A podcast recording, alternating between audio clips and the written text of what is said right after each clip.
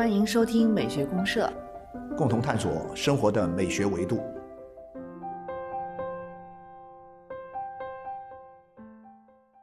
亲爱的听众朋友，大家好，我是生活美学观察家小明老师。我是可可老师，欢迎大家。欢迎大家。哎呃，柯老师，哎，咱们今天聊一个很古老的人物，好不好？啊，聊一个古人是吧？啊，对对对，穿越一下，穿越到古代去是吧？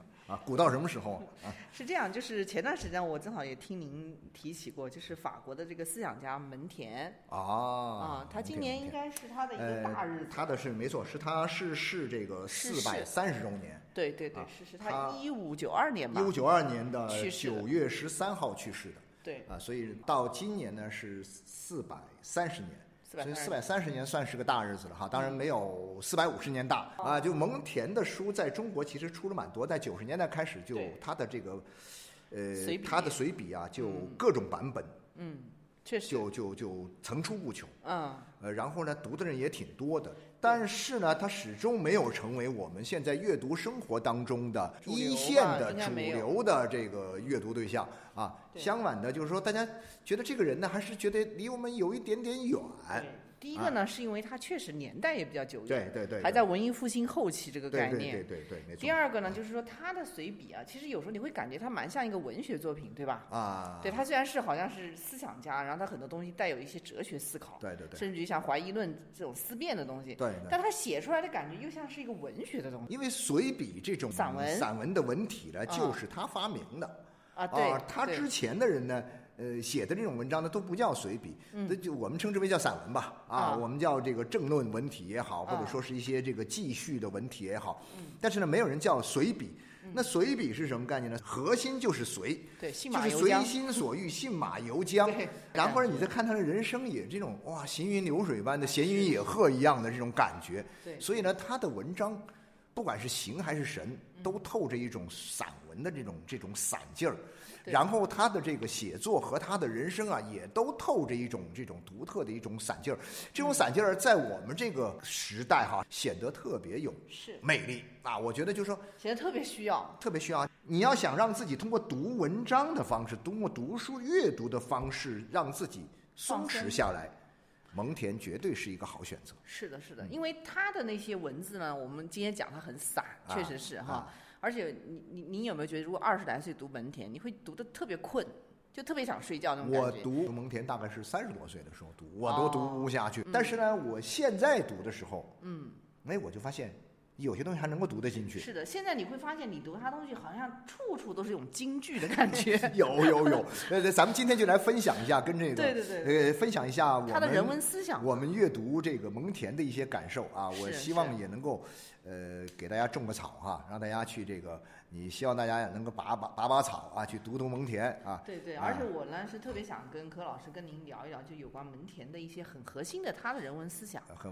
很核心的人文思想啊。对，因为他这些人文思想，像您刚才讲的，对我们这个时代来说，反而我觉得真的很重要。很重要，很重要。啊，很至少值得我们多。东西对，我觉得有好多东西呢，啊，我都觉得读的是这种感觉到，好像是他那个时代啊，他都在四百多年前了、在想我写们今天的困境他都把我们今天的很多事儿都写到，了，你知道吗？好奇怪。而且他甚至他的写作方式，我觉得也恰恰是能够 get 到我们今天人的一些痛点上，就是我们今天喜欢的方式。他写的这个随笔那种方式哈，啊，其实，在我们今天呢，我们今天的人，你要向他学一学随笔啊，肯定会，呃，成就斐然啊在今天您定会大受欢迎。啊，你因为的是他的那个我指的是叙述方式吗？他的叙述方式，但一会儿咱们来聊聊吧哈。啊啊我觉得先听一段音乐，先听那个对对，先听一下那个谁的，我听一下巴赫，巴赫比他晚一点哈，巴赫是巴洛克时代的这个音乐家，啊呃，比他大概晚个一百多年。巴赫的东西呢，呃里面有几套钢琴组曲是特别好的。啊，所以呢，我们今天听这个巴赫的这个组曲的法国组曲的第一首和第二首啊，我们先听第一首啊，开个头啊，好，然后我们再来聊门。来我们再来聊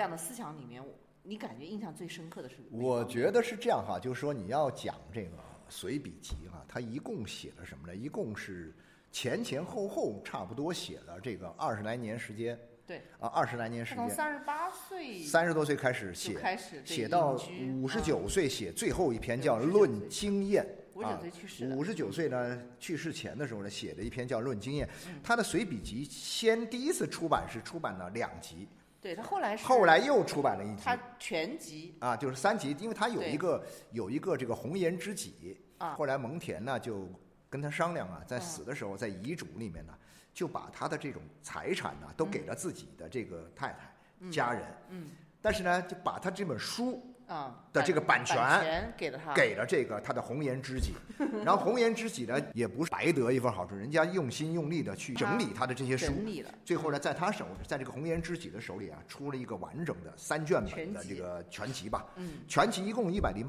一百零七篇文章，哦，一百零一篇，因为它比较好记，再加上前面那个卷首语，就一共一百零八篇，所以我记住了一百零八将嘛。哈，对啊，一百零八将我就给它记住了。它这一套也属于是欧洲文学的经典了，也是欧洲文学的经典，但同时又是欧洲的思想文化的一个重要文献，对一个人文思想的一个重要文献。体现。对，那你看他这个里面哈，他写的内容呢，其实我会觉得说，他跟什么有，他的所有这一百零八篇合在一起啊，你要说他有一个贯穿始终的一个主题的话呢我我觉得其实是你找不到的。对，没有啊，但是呢，我们通过阅读的时候呢，有些东西它的有些内在的这种精神的东西啊，嗯，主导性的一的精神些思想啊，思想观念的东西，它会慢慢的浮出来。你比如啊说，我觉得其实一个核心的东西就是什么呢？就是两个字，一个是自我，哦，一个是自由，一个是自由。对，因为自由对，一讲到自由就会讲到蒙恬？对对，就讲到蒙恬。那蒙恬呢，其实他自己是一个什么呢？是一个这个怀疑。我们通常讲的是一个怀疑主义者者啊。怀疑论者有一个特点是什么？就是看什么都看不惯，看什么都不相信。对，啊，然后呢，其实这个东西包括他对人本身，嗯，对自己人本身也不是像那个时代的人一样对看得那么的高。对，至少是对他所经处的那个时代，就十六世纪的那个啊下半叶的那个法那个时代国那个时对代，对对对对人的人性的、神性的，包括兽性的东西，他其实都是怀疑的。都持怀疑的，因为你想象一下，也因为他跟莎士比亚基本上是同时代的。莎士比亚是一六一五一六一六年去世的1616啊，年对对对一六年。但是呢，莎士比亚呢，那个时候他，比如说蒙恬去世的时候，莎士比亚正好渐入佳境啊，开始据据渐入佳境。说他对莎士比亚产生影响，产生过影响啊，但是你看莎士比亚，我就会觉得莎士比亚有点不大靠谱哈。就为什么呢？就是说他对莎士比亚的影响呢，反而是从另外一个方面促成了莎士比亚对人性的一个高度的评价。你看莎士比亚对人性的评价还是蛮高的。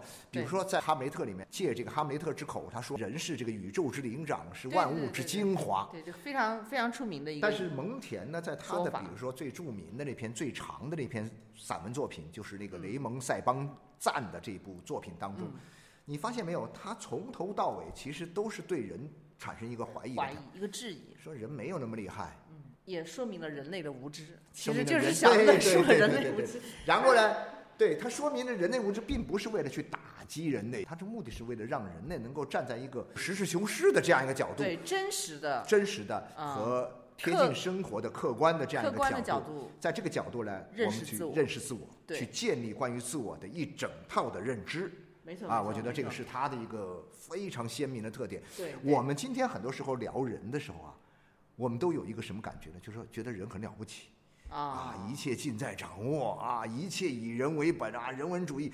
因为我们知道人经，特别是经历了这个二十世纪的这种科学的科学技术的这个高速的发展和这个之后啊，我们觉得我们真的人可人定胜天呐、人可以创造一切，可以改变这一切。对，现在很多人就是这么想法，然后我们可以用什么？用科技来证明我们很强大。对，其实西方人呢一直有这个观点，一直有，所以在门田那个时代，他提出这样的一个反过来这个观点，其实是很难能可贵的。。很难得然后在这种把人架到最低的一个层面上，我们开始去构建人的自自我啊，构建人的自我。，所以它的核心点还是在自我，就是我们怎么样去嗯认识自我啊？他这个自我，其实我觉得他指向的一个目标是做自己的主人。做自己的主人，对对对对。这一点是非常重要的。就其实我们现在有时候也经常跟，比如说我们的朋友啊，包括我们的学生嘛，有时候也会聊这个问题，就认识自我的问题。你怎么样做自己的主人呢、对，但实际上这个这个里面有时候我们讲自我也讲得很抽象，好像很多人觉得自己是其实是认识自我我。觉得有一个东西很好玩啊，你要走自己的路的时候，路在哪儿？但是你自己在哪里？你怎么样迈出你的脚步？你怎么样走？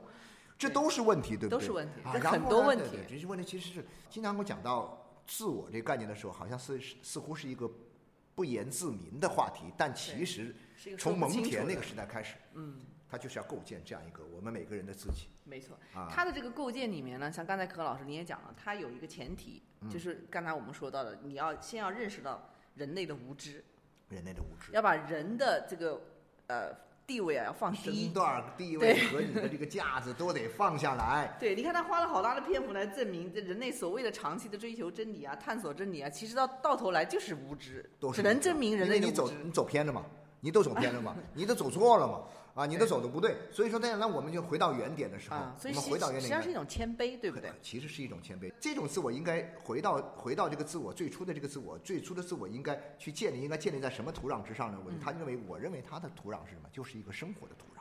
啊，是一个生活，是一个甚至是可以说是一个日常生活的土壤。嗯，他的意思就好像说，比如他都说过类似的话，他说这个类似于像国王啊、将军啊、都是要上厕所的，啊，然后呢，贵妇也是要上厕所的呀。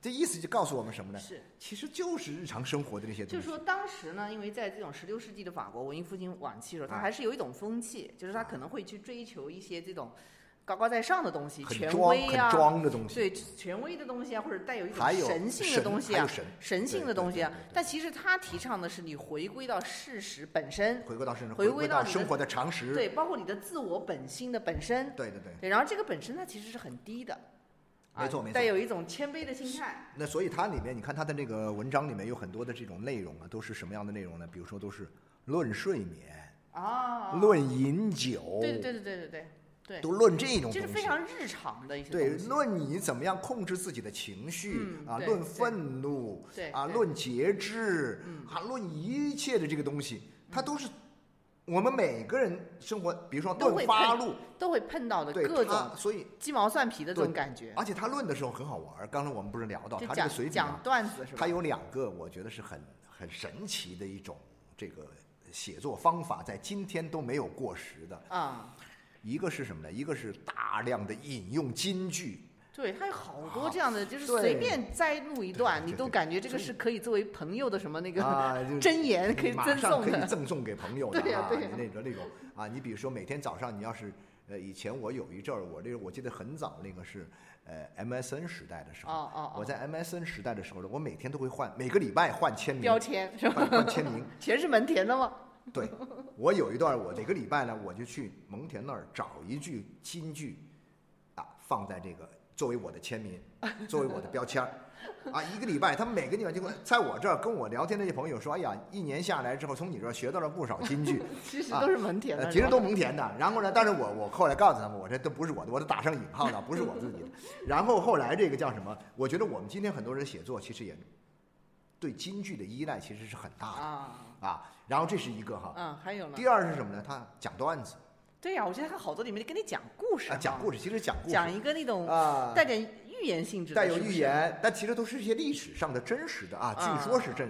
如果不真实，他也会说据传啊啊也有一个不确定的故事啊，怎么他会告诉你？嗯那是什么呢？比如我举个例子来说，他这个他有论这个愤怒啊，那愤怒啊，论论发怒还是论愤怒？就是说他意思叫人不要愤怒。他说他的一个观点金句什么？愤怒让人丑陋，对愤怒让因为你愤怒的时候，这后来很多人用变得很丑。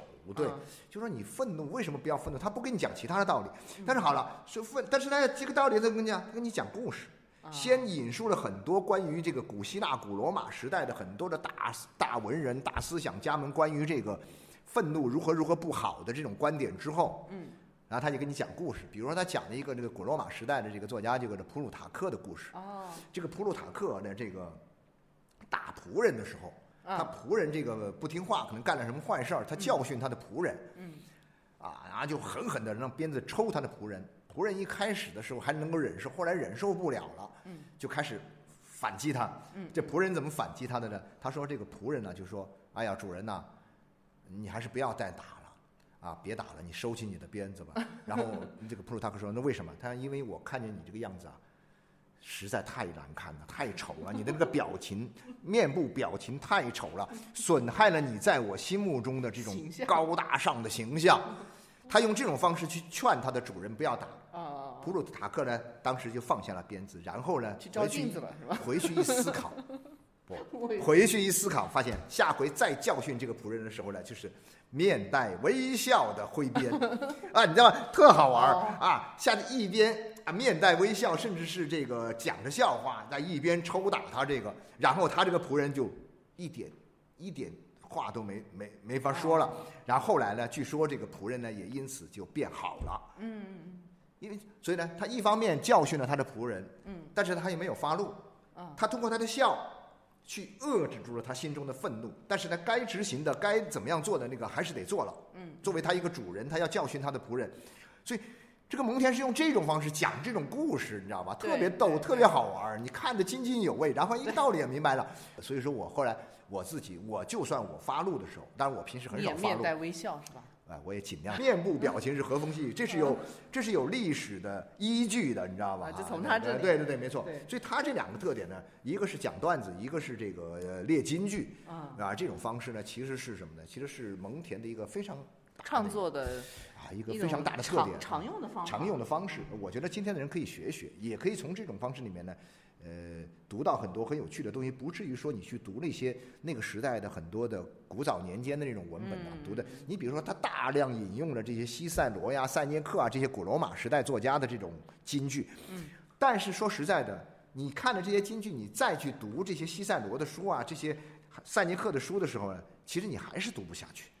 啊，为什么呢？因为他他那个方式对还是他他其实门田呢是把他那些京剧从情境里面摘摘出来。了，放到自己然后放到自己的一个理解里面，而且他的理解呢，就像我们刚才讲的，他其实是回归到一种非常客观事实的这个层面上，所以就比较容易能够看懂。没错，没错，没错。对，然后你看柯老师，其实我们刚才讲的他的这个自我的问题啊，对。做自己的主人这个问题，啊，其实跟他讲了一个起点，就是他必须要把人的这种无知啊，啊，要放到他对自我认知的一个基础上。对对对，其实除此以外呢，我觉得他还有一个特别突出的在自我认知这个问题上的一个方法。嗯，我不知道您有没有这样的感觉？它啊其实是一种把自我跟外部世界的分割，对呀、他们家有一城堡，家族城堡。这个城堡呢，就是是他的爷爷，好像是他的爷爷被买下来的，嗯是个贵族的城堡。这个城堡还有名字，就叫蒙恬堡。就叫蒙恬城堡。呃，蒙恬城堡，嗯他们家原来不姓蒙恬。他就因为这个，他还专门写了文章。他们家本来不姓蒙恬，但是呢，因为买了这个城堡，同时呢，不仅得到一个城堡，而且得到这个城堡的贵族的名号，就蒙恬，所以呢，他们家就全部改姓了，对对，就对改成姓蒙恬了。对对。结果呢，就让这个姓氏就一直流传到今天。这个城堡据说现在还在，是的，还有城堡酒，我我有时候想去买，但是挺贵的，我一下买不起，啊，好几百块钱一支它好像。就在那个红酒那个波，就在呃波尔多波尔多因的为附近。对他们家就是波尔多人，对波尔。然后呢，他曾经做过两任的波尔多市的市市长，长，对对对。当然一任时间不长啊，嗯但是呢，他做波尔多市市长中间的两任波尔多市长之中呢，这之间呢，他曾经有十年时间嗯，退隐。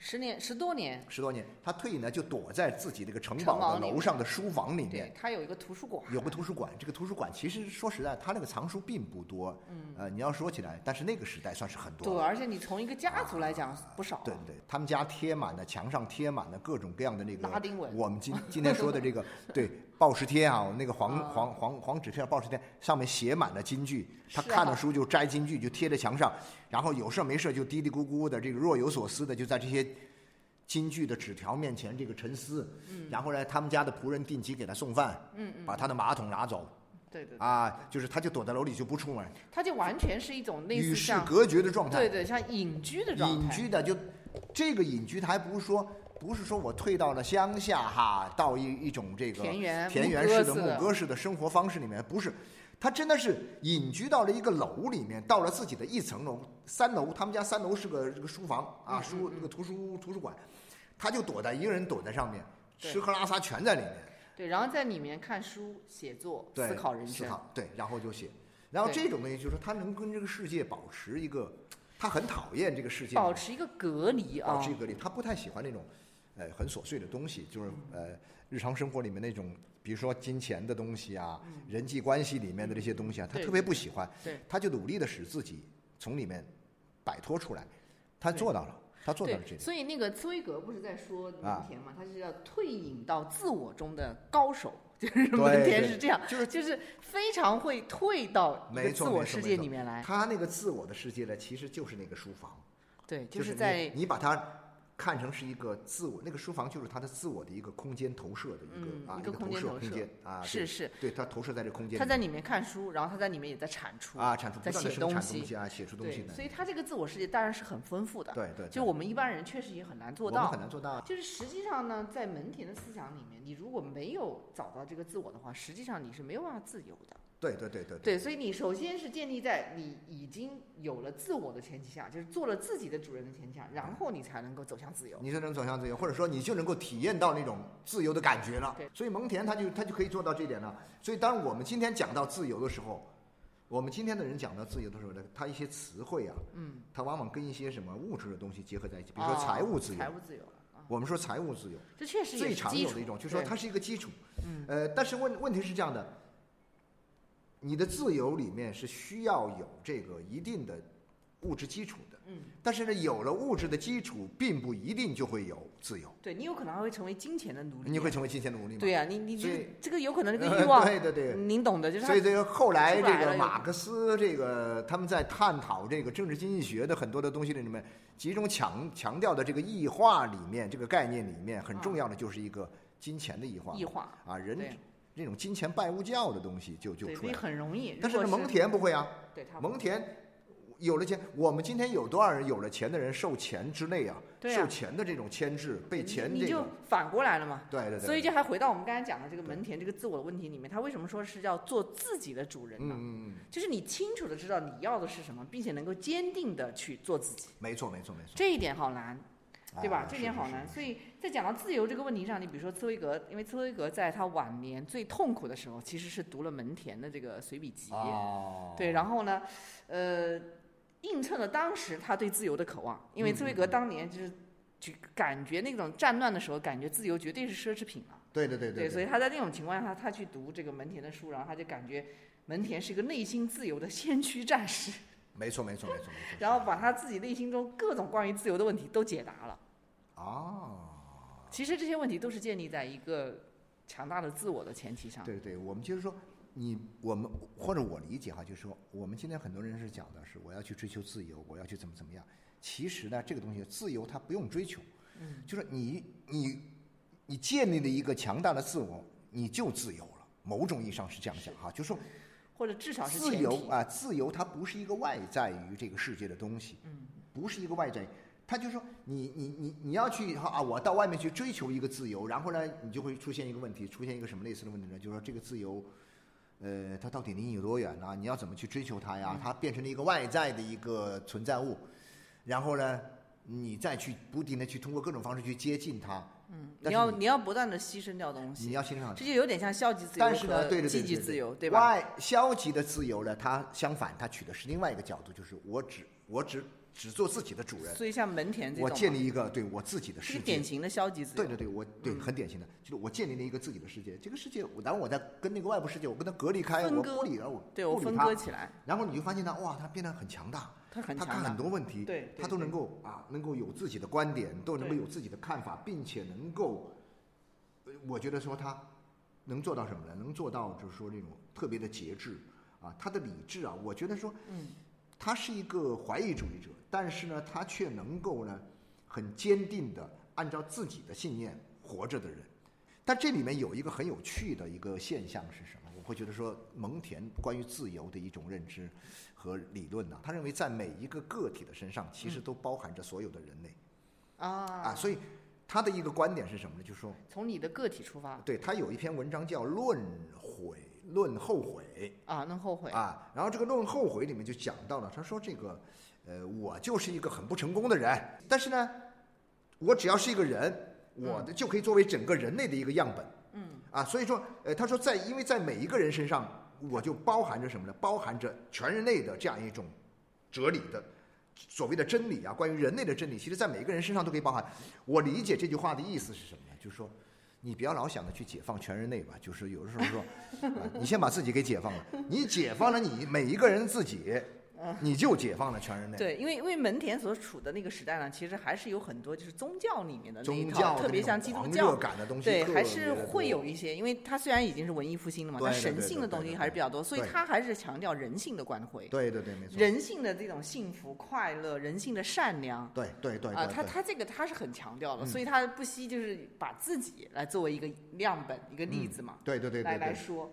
你看那个门田在有有一个他的这个随笔集里面写到，就是说一个内心始终坚定和始终自由的人，他纵然是遇到的外界啊是非有非常有最沉重的压力，那么他也很容易化也。容易化解。对，对他就是说，你外界的一切你都是不可控的没错没错啊！你包括后来茨威格他读的时候，其实就当时是身处在一个就是很糟糕的一个外界情境里面，他也是在讲这种情况下我怎么样保持自己内心的自由。嗯嗯，太难了，我可能所有东西都守不住，那自由还能守得住吗？我连家都没了，连所有的这种钱呐、物质啊、精神啊都没有都没了自由怎么办？啊，所以他呢就是说，可能是那个时代了，呃，茨威格所处的这个时代啊，嗯，对人的这样一种对个体的这种毁灭性的打击的这个力量很啊，沉重。太沉重了，过于沉重了。所以说，但蒙田相对而言，蒙田的这个十六世纪的法国，嗯，还是一个比较安定的，相对比较安定的法国。你想象一下，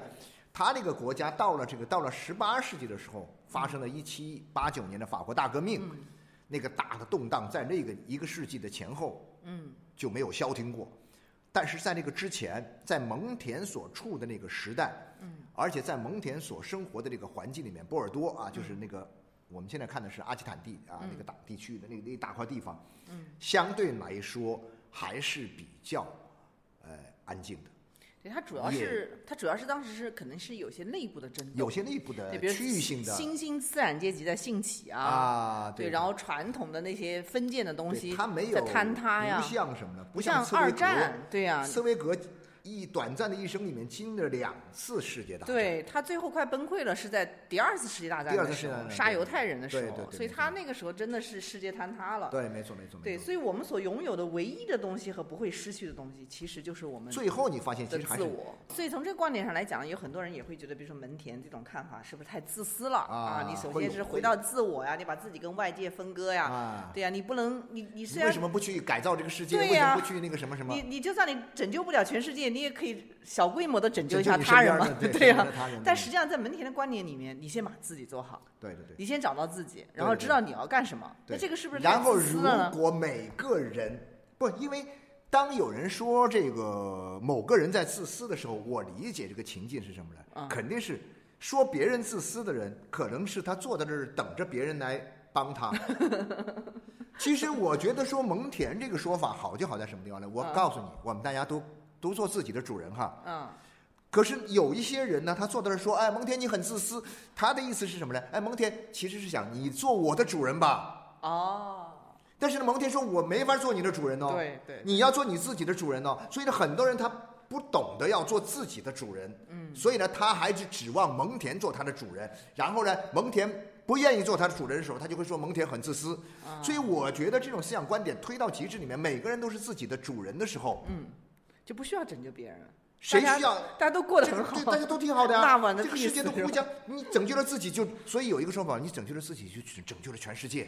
对对，每一个，但是这个前提是每个人都这么做。但是你知道，由于这个认知的水平，由于这种文化的这种差异各方面的原因，很多人他就是没法做自己的主人。是是是，所以有的时候，我觉得说，是一种我们这理想状态个力量从哪来？我们做自己的主人的力量从哪来？要从很多的方面来。嗯，其中的一个方面呢是什么呀？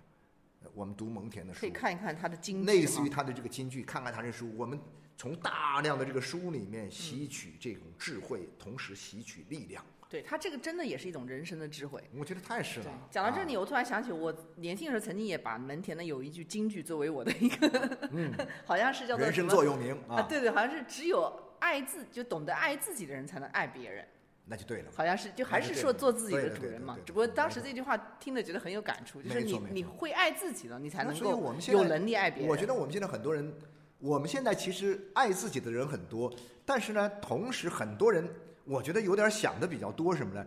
他除了自己爱自己之外，他还希望别人也爱自己。对，爱不够，爱不够，我觉得这个，哎，你有点想多了哈，是不是？我你自己爱自己已经很不错了。